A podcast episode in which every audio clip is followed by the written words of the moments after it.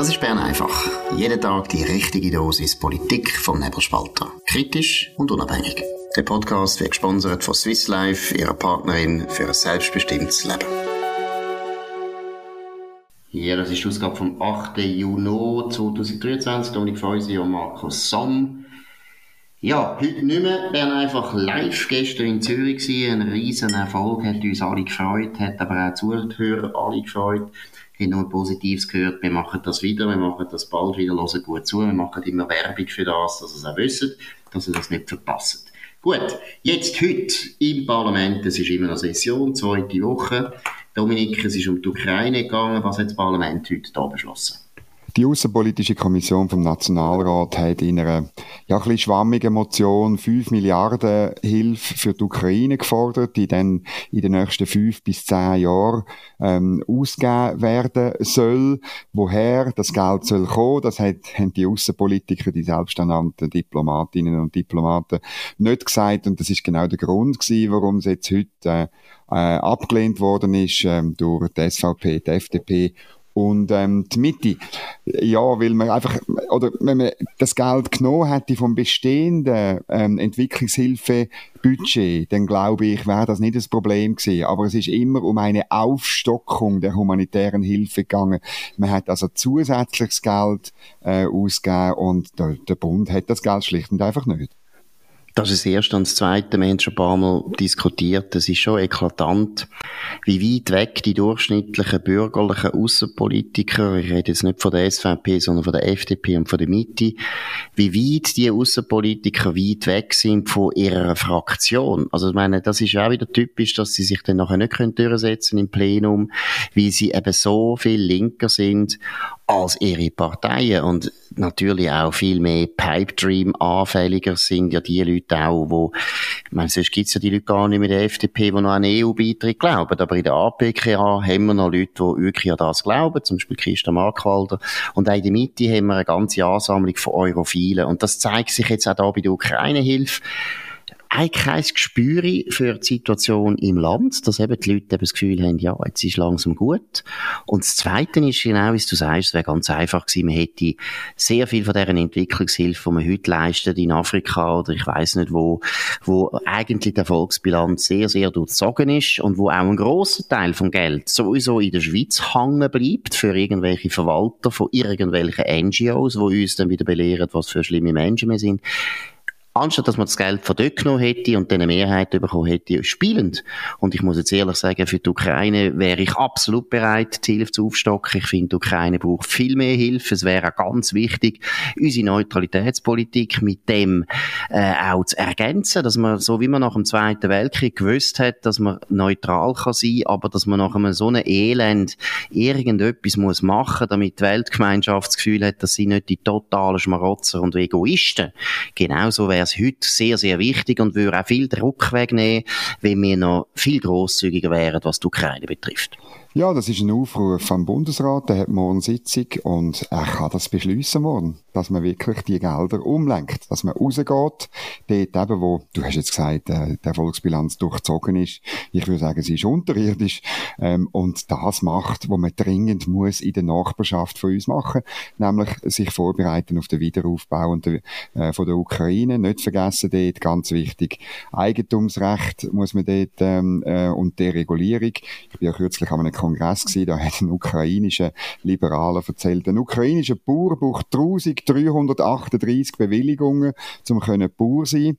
Und das ist klar, dass du dann Korruption hast, wenn du 1338 Bewilligungen brauchst. Aber sind wir jetzt zu weit im Detail. Aber Aufruf an die Bundesräte, die Bern einfach hören, morgen geht erledigen, besser machen als da eben die Internationalisten, das muss man sagen. Oder? Das sind nicht nur Neurophile, sondern sie glauben eben als, als einzig Richtige, ähm, dass man Probleme nur nur international kann lösen und ähm, in der Innenpolitik, das interessiert die gar nicht und schon gar nicht die Finanzpolitik. Absolut. Und eben, ich habe sich da ein bisschen zu milde urteilt über unsere Entwicklungshilfe. Für einiges. Nein, für einiges. Also, es kommt nicht mehr vor. Tut mir leid, um entschuldigen. tut mich bei den Afrikanern entschuldigen, weil die meisten Afrikaner wollen unsere Entwicklungshilfe auch nicht.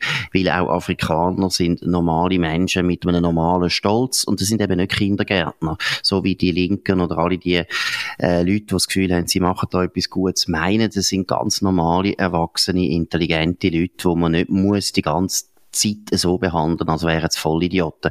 Aber das sind ja dann die Leute, die den Rassismus bekämpfen. Nein, aber was vielleicht noch ein wichtiger Punkt ist, auch als Ergänzung, oder? Ich meine, das Gleiche ist doch bei der Asylpolitik. Ich meine, man hat jetzt 70.000 Leute aus der Ukraine aufgenommen und da ist jeder richtig, dass man den aufgenommen hat, oder fast jeder.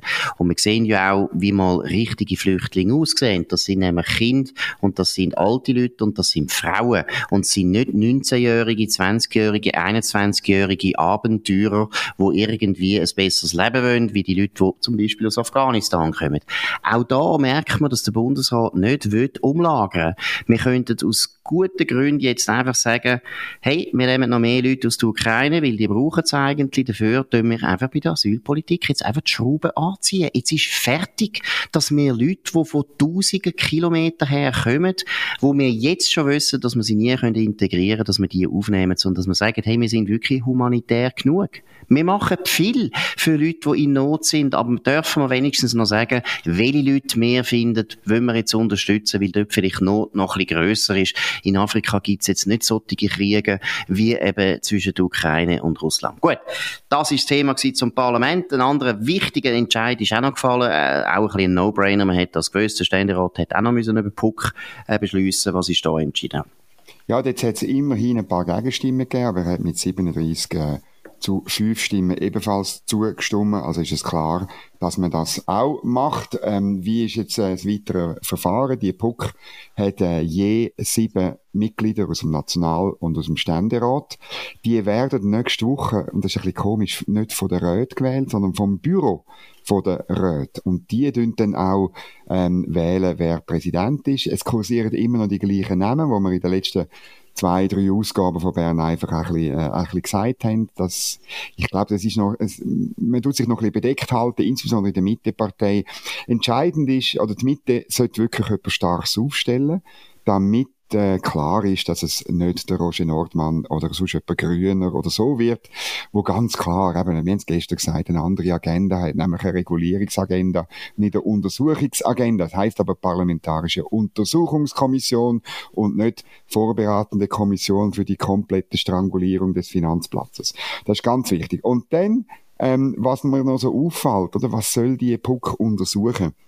Das ist ja eigentlich ein Gremium, wo der Oberaufsicht vom Parlament soll eine Form geben, eine besondere.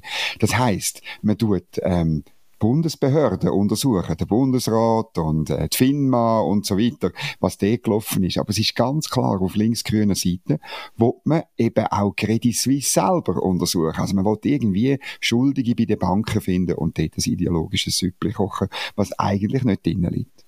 Ist ja nicht die Aufgabe. Oder im Prinzip ah, sollte ja. die Behörde, wir haben ja FINMA, die Bankenaufsicht macht und das sollte ja eigentlich nicht das Parlament müssen machen. Das ist der erste Punkt. Und der zweite Punkt, wo ich auch noch interessant finde, da die wollen fragen. Das Mandat äh, ist da zum Beispiel die Schweizerische Nationalbank auch einbezogen, weil die finde ich ist ganz, ganz wichtig. Aus meiner Sicht habe ich das Gefühl, dort ist wahrscheinlich fast das grösste Versagen. Das Orten wird die auch untersucht. Also das ist so, dass das verschiedene Fraktionssprecher ähm, erwähnt haben äh, in beiden Debatten. Ähm, aber auch dort, oder streng genommen, ist die Nationalbank unabhängig, ist keine Bundesbehörde. Aber man kann natürlich äh, den Thomas Jordan einladen und zu einem Hearing und befragen und so. Aber inwiefern ein Puck zum Beispiel interne Akten kann einsehen, oder? Sie kann zum Beispiel Bundesratsprotokoll, das kann sie anschauen. Aber ob sie das bei der SMB darf, das bezweifle ich. Gut, und da würde ich jetzt wirklich als Parlamentarier dafür kämpfen, dass das der Fall ist. Weil es ist ein bisschen so, auch wenn man im Ausland schaut, das sind Zentralbanken, die den meisten Know-how haben, was Banken betrifft. Und äh, eigentlich muss man mal genau schauen, was ist da bei der Nationalbank seit dem letzten Sommer. Wieso haben die sich nicht auf das vorbereitet? Wieso haben die nicht ihr Know-how geboten, wo halt im Finanzdepartement oder auch in der FINMA viel zu wenig vorhanden ist? Das muss man vielleicht wirklich mal genau erstens untersuchen und vor allem als Parlament muss man dafür sorgen. Ich habe noch eine andere Idee gehabt, oder besser gesagt ein anderes Thema gehabt. Nicht mich wunder, was du findest, wegen dem PUC-Präsidium. Also erstens zeigt sich ja wieder mal, warum die Mitte eine Partei ist, die äh, anschlussfähig ist auf alle Seiten. Himmel und Hölle spielt keine Rolle, oder? Sie sind eigentlich immer in einer guten Position, wie wenn diese zwei Lager, die Rechtsbürgerlichen und äh, die Linken, sich eben nicht können einigen, dann ist immer der lachende Dritte ist die Mitte. Und wenn ich jetzt die Fraktion anschaue von der Mitte, ich weiss nicht, wie viele Leute dort eben in Frage kommen. Wir haben schon gestern gesagt, Erich Ettlin, der ist Steuerverwalter wenn es mir recht ist, äh, in Obwalden. Der kann wenigstens Zahlen lesen, der kann sicher auch Zeug zusammenrechnen, das ist nicht so schlecht. Aber eigentlich jetzt ganz ehrlich, ich weiß nicht, was du findest, Dominik, aber ich finde, da muss jetzt einfach Mensch an den Gerhard Pfister ran und sagen, hey, jetzt, äh, ich werde sowieso nicht mehr Bundesrat, jetzt zum, zum Schluss von meiner Karriere mache ich noch etwas Gutes und tun das PUC-Präsidium übernehmen. Ist das eine völlige äh, Fantasie von mir? Fändest du das eine gute Idee? Sollen wir ihn überreden oder was meinst du? Ja, also er würde das sicher ähm, gerne machen. Ich habe seinen Namen nicht gehört, aber ich habe ein bisschen habe ich den Verdacht, wenn man Namen, die man jetzt nicht hört, dass die vielleicht dann auch noch wirklich könnten dabei sein bei denen. Vielleicht noch zur Aufteilung von den 14, die 14 Sitze werden nach Parteistärke verteilt und die Mitte profitiert dort. Ähm, äh, die SVP, FDP und Mitte haben je drei Sitze. SP und Grüne je zwei. Der SP hat einen, einen Sitz der Grünen sozusagen geschenkt, das haben sie verkündet. Und GLP hat einen Sitz in der, in 14-köpfigen Kommission. Ja, ich weiß nicht. Aber er, wird, er will ja gleich noch Bundesrat werden. Ja, aber natürlich. Aber ist wieder Roger Nordmann. Ja, der natürlich. will gerne Bundesrat werden. Wir haben es ja gestern angedeutet, aber wir können es jetzt mal historisch anschauen. Oder? Die Mirage-Affäre hat die erste Puck in der schweizerischen Geschichte ausgelöst. Das ist ein Gremium das die ganzen Kostenüberschreitungen bei den Mirage-Beschaffungen untersuchen. Hat dazu geführt, dass nachher der zuständige EMD-Vorsteher, der Paul Schodet, Paul hat er geheißen, wenn es mir recht ist, ja. hat müssen zurücktreten, also hat müssen zurücktreten, er ist dann zurückgetreten, hat natürlich nicht gesagt, das ist der Grund. Dort, wer ist der Präsident gewesen? Der Kurt Vogler. Und der Kurt Vogler mhm. ist nach 300 Jahren Bundesrat geworden. Dann die zweite Puck ist die gewesen, wo der Moritz Leuenberger präsidiert hat. Es ist darum gegangen, um äh, die ganze Fischenaffäre und Koppaffäre. Auch der Moritz Leuberger ist nachher Bundesrat geworden. Nachher hat es eine gegeben zu der Pensionskasse, der Bundespensionskasse. Da ist es vor allem gegen den Otto Stich gegangen. Dort hat es dann keinen Bundesrat gegeben. Wer ist dort im Präsidium gewesen? Da weiss ich nicht mehr. Fritz Schiesser. Genau, aber immerhin ist ja ETIA, ETIA Präsident geworden zum Trost. Und von dem her ist es schon ein bisschen so, wenn man Geschichte anschaut, ist ein PUC-Präsidium eigentlich schon eine super Vorbereitung für Bundesrat. Das ist es eigentlich. Also wir sind gespannt. Ich wirklich, es, es ist so ein bisschen eine komische Stimmung. Ähm, gerade in der Mitte haltet man sich ziemlich bedeckt und wenn man äh, mit einer redet, sagen wir, ja, wir reden noch ein bisschen drüber und so. Ähm, ja, ähm, ich, ich habe das Gefühl, da könnte noch ein bisschen Dynamik ähm, in, die, in die Geschichte hineinkommen. Gut, gehen wir zu einem anderen Thema, wo auch zu tun hat mit Rücktritt und Auftritt und äh, Überflug. Und der Jakob Bösch der berühmteste Kantonalpräsident von einer FDP in der Weltgeschichte seit dem Alfred Escher, der tritt, ich muss es einfach sagen, endlich zurück. Weil, ich muss jetzt einfach sagen, ist ja ein netter Mensch, aber unterm Strich ein Totalversager. Und äh, in dem Sinne ist es gut, dass er zurücktritt. Was sind da die wichtigsten Erkenntnisse, Dominik?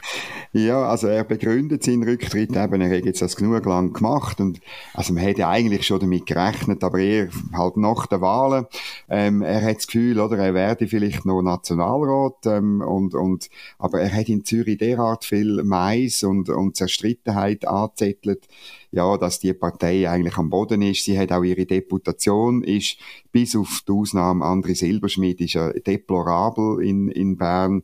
Äh, da kann man keinen Blumentopf gewinnen und schon gar keinen Ständeratssitz verteidigen. Man muss jetzt noch ein bisschen die Historie anschauen. Der Hans-Jakob Bötsch hat die Partei 2016 über noch. Ähm, sie hat dort gerade einen brutalen Aufschwung hinter sich gehabt. Sie hat nämlich Kantonsratswahlen 2015 gewonnen. Sie hat dort 4,4 Prozentpunkte an Wählerstärke zugelegt. Ähm, und seither ähm, äh, verliert die FDP, ähm, also 2019, dort ist auch der Herr Bösch aus dem Kantonsrat geht oder äh, jetzt gerade 2023 Krebsgang, also 0,2 Prozent äh, Gewinn, da kann man sich also nicht, auch, auch nichts damit kaufen. Genau, wir haben es ja schon damals äh, bei den Kantonsratswahlen festgestellt, eigentlich sollte für den Freisinn ja die Stimmung gut sein, die allgemeine Lage wäre sehr gut gewesen, gilt auch für die nationale Partei, deshalb man muss sie immer wieder kritisieren, wenn sie Fehler machen. Ab und zu machen sie auch etwas richtig, aber bei der kantonalen Partei ist es eigentlich schon eklatant gewesen, wie man nichts hätte können erreichen, trotz günstiger Stimmung. Dann muss man auch noch betonen, dass eigentlich die Zusammenarbeit unter den Bürgerlichen im Kantonsrat nicht so wahnsinnig schlecht schlecht ist. Also die FDP, SVP mhm. können besser kooperieren im Kanton Zürich als äh, in, der, in Bern. Das würde eigentlich auch eher dafür sprechen, dass man Erfolg hat. Aber bei der Hans Jakob Bösch ist einfach auch nie eine Figur gewesen, wo irgendein Mensch kennt, außerhalb von, ja, weiß auch nicht, von Wetzwil. Es ist wahnsinnig, wie der das nicht geschafft hat, in den Medien eine Figur zu sein. Immerhin, der Freisinn ist eine wichtige, grosse Partei nach wie vor in Zürich, nicht mehr so wie früher, selbstverständlich. Aber da hat der Herr Bösch auch nichts gemacht, dass es besser wird. Aber was vielleicht noch lustig ist, wir haben ja letztes Jahr über den Rücktritt von der Barbara Schmid-Federer ein bisschen geredet und auch festgestellt, dass es eine eigenartige, eigenartige Kultur sich äh, entwickelt hat, wie man zurücktritt, dass man nämlich einfach, ja, einfach nicht richtig sagt, um was es geht und warum das man geht. Und beim äh, Hans-Jakob Bösch, Hans-Jakob Bösch ist das richtig peinlich, er schreibt da eine, persönliche Mitteilung vom Parteipräsidenten an seine Mitglieder von der FDP vom Kanton Zürich. Da gehöre ich auch dazu, deshalb habe ich das auch bekommen. Danke vielmals. Und da steht zum Beispiel, äh, eben, er möchte jetzt da abgehen. Auch aus privaten Gründen möchte ich das Amt des Parteipräsidenten dann abgeben, also nach der Wahl. Ende Mai bin ich zum zweiten Mal Vater geworden und möchten, hat er einen Fehler gemacht, das kann passieren, aber irgendwie vielleicht hat er zu fest an seine Frau denkt, möchten nunmehr als, nun mehr als weniger Zeit mit meiner Familie verbringen auch ein eigenartiges Kommt niemand raus. ist Glück, Glückssache heute bei unserem Bildungssystem, wo der Freisinn auch nicht dafür gesorgt hat, dass das so gut bleibt, wie es früher noch war, unter dem Freisinn. Gut, verbringen zumal, und jetzt kommt zumal der Mutterschaftsurlaub Ende November endet, da hat man das Gefühl, er hätte Mutterschaftsurlaub, und dann meine Ehefrau ebenfalls wieder arbeiten wird. Jetzt erstens muss man sagen, soviel ich weiß, wer Biologieunterricht gehabt hat im Kanton Zürich, wobei ich gebe zu, das ist nicht mehr ganz sicher, weiss, dass ein Kind neun Monate im Bauch ist von einer Frau. Also, der Hans-Jakob Bösch hat jetzt schon lange gewusst, wenn das Kind kommt und der zweite Mal Vater ist, oder? Und das Zweite ist, es ist so, peinlich anbiedernd bei diesen Vogue-Frauen, die beim Tagesanzeiger runtergekommen sind. Ja, ich bin halt so ein feiner Mann. Ich denke nur an meine Frau und meine Kinder.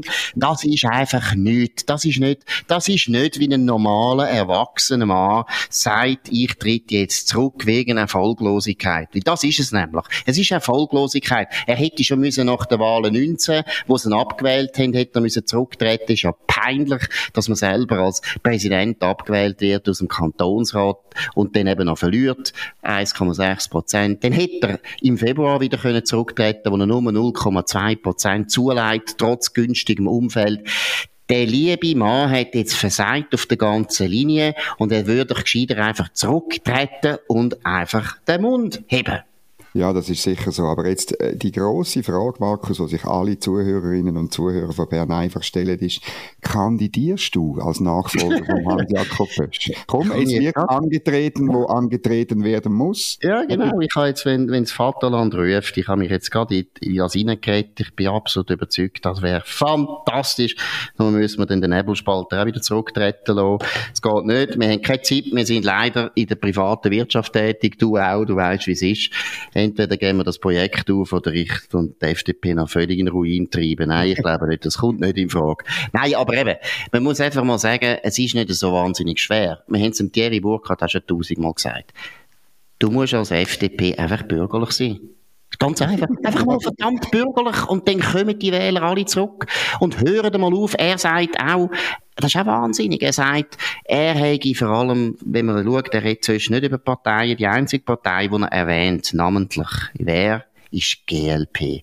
So konnte die GLP wieder auf Distanz gehalten werden. Das ist sein Hauptproblem. Die birrenweiche Partei, wo ein bisschen irgendwelche ehemalige LDU-Sympathisanten aus der Höhle raustreibt und wieder für sich gewinnt. Das ist das grosse Problem von der FDP. Wenn man so eine Diagnose stellt in der Schweizer Politik oder in der Zürcher Politik, dann sollte man gescheiter den Mutterschaftsurlaub von der Frau übernehmen und äh, Kinder, Kind betreuen, kind betreuen betreuen und nicht die FDP betreuen. Das wäre vielleicht besser. Gut, das ist es vom Hans-Jakob Bösch. Er wird noch die FDP jetzt noch bis in die Wahlen führen. Viel Glück.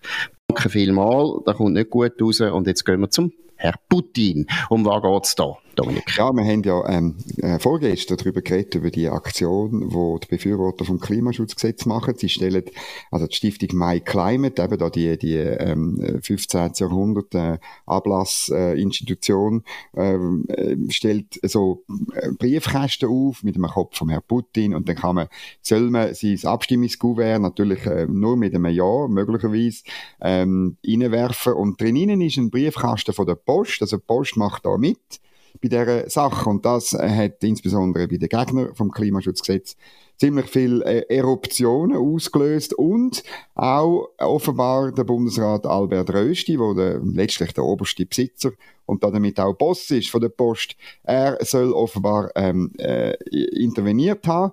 Äh, das ist natürlich interessant, weil der, der Verwaltungsratspräsident ist äh, der Herr der Löwra von der SP, von der SP, Nationalorganisation Löwra. Und ähm, da finde ich schon auch, das ist wirklich grenzwertig. Heute Morgen gesehen, in Bern haben sie auch so ein Teil aufgestellt. Das in Zürich ist übrigens gestern von einer wütenden Person, wo man nicht recht weiß, warum, zerstört worden mit einem Hammer. Äh, also nicht von einer, sie sehen nicht aus einer SVP-Erin, aber man weiß ja nie. Äh, ja, aber ich finde wirklich, man sollte gewisse, ähm, so ein bisschen kulturell, politische Kultur bewahren, auch in harten Abstimmungskämpfen. Genau, wir haben es ja gestern schon gesagt, äh, der Staat sollte sich möglichst neutral verhalten, wenn es um Wahlen und Abstimmungen geht. Und äh, das ist mehrere Male schon nicht mehr der Fall gewesen. Also von dem her, Albert Rösti, falls das alles stimmt, dass er da interveniert hat, gratulieren. Sehr gut. Genau das erwarten wir von einer Regierung.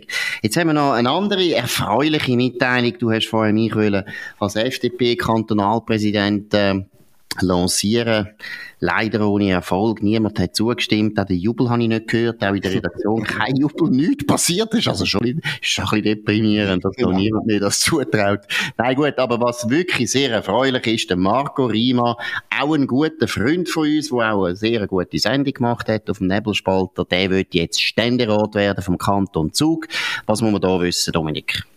Ja, er tritt an als Parteilose gegen die äh, beiden Amtsinhaber Michel und Hecklin. Ähm, und äh, ja, er macht das natürlich als so ein bisschen Kritiker von den Corona-Massnahmen, wo er auch bei uns war. Viele erinnern sich an die tollen Video Rima-Spalter, die er bei uns gemacht hat. Und natürlich, er wird das einfach ein bisschen, auch ein bisschen lustig, wird er das machen. Und eigentlich muss ich aber sagen, er tat wahrscheinlich Ständerat noch gut. Mit seiner Art und Weise, wie er auch kann über Sprache fabulieren wie er kann Wörter äh, zusammenziehen zu riesig langen Schachtelsätzen, die am Schluss gar nichts mehr aussagen, muss ich sagen, da eignet er sich eigentlich zum Politiker. Absolut, aber ich glaube wirklich, er müsste sich das Vorbild nehmen am Zelensky, weil ähm, wenn man, er ist auch ein Comedian gewesen, der Zelensky, und ähm, er hat das eigentlich nicht völlig, äh, wie soll ich sagen, er hat das nie verleugnet, also der Marco Rima tut das auch nicht verleugnen, aber ich habe nur sein Video gesehen, wie er das ankündigt, sehr ein intelligenter Text, gar keine Frage, gut vorträgt, aber vielleicht schon ein bisschen sehr ernst. Also irgendwo finde ich, der Marco Rima kennt man auch als einer der besten, äh, ja, einer der besten Comedians von unserem Land, mit grossem Erfolg auch in Deutschland und so weiter. Das ist ein riesen Name. Da finde ich, kann er schon ein bisschen, ja, vielleicht schon ein bisschen heiter das vortragen. Ist jetzt also sehr bierernst, wie das vorträgt. Intelligent, aber bierernst. Das eine. Und das zweite, wo ich auch noch gerne warnen ich meine, ich finde es total ähm, ehrlich und ich weiß, dass mir das wirklich wichtig ist, wenn man sagt, hey, ich will einen Dialog in unserem Land und ich will, dass unterschiedliche Meinungen zu Gang kommen und ich will, dass wir Debatten brauchen. Aber ganz ehrlich habe ich das Gefühl, das nützt nichts, wenn man das sagt. Man kann das beweisen, indem dass man eben gute Debatten führt und dass man sich jedem Gegner stellt und den anständig behandelt und gute Argumente sucht und so weiter. Aber ich glaube, das Programm, ja, ich bin da der grosse Versöhner, das hat der Joe Biden gemacht und nachher hat es nicht gestummen und der Barack Obama hat es auch schon gemacht. Ich finde das nicht so glaubwürdig und ich finde es teilweise auch ein bisschen, ja, wie soll ich sagen, es ist mir fast therapeutisch. Wir sind nicht in der Politik, weil wir Therapien verschreiben, sondern schon, wir kämpfen. Wir kämpfen ums bessere Argument, wir kämpfen um äh, die Worte natürlich, geht es auch darum. Und da soll man sich nicht immer beklagen dass es halt ab und zu hart ist, oder? Dass halt der Gegner einem ab und zu blöd hinstellen will. Und das ist ja unfair, das ist ja klar. Aber wer immer sagt, oh, das ist unfair und so weiter, der wird auch nicht ganz ernst genommen. Auf jeden Fall wünschen wir Marco Rima allen Erfolg in seiner Kandidatur, in seinem Wahlkampf und äh, sicher wird er auch ab und zu noch im Nebelspalt ein bisschen erzählen, was seine Erfahrungen sind. Ist sicher interessant für einen Zivilist. Ist er ja in dem Sinn nicht ein Berufspolitiker, Gott sei Dank, der da neu in Politik reingeht und äh, auch neue Erfahrungen sammelt. Gut, das ist es gewesen, Bern einfach von dem 8. Juni 2023. Dominik Freusi und Markus Somm auf nebelspalter.ch. Ihr könnt uns abonnieren auf nebelspalter.ch, aber natürlich natürlich auch auf anderen Podcasts, Spotify, Apple Podcasts und so weiter. Oder am besten dort, wo ihr uns jetzt gefunden habt. Tönt vor allem von uns reden. Tönt euren Freunden erzählen, tönt euren Bekannten uns empfehlen und tönt uns auch hoch bewerten. Das würde uns freuen. Wir hören uns wieder morgen zur gleichen Zeit auf dem gleichen Kanal. Bis dann, habt eine gute Zeit.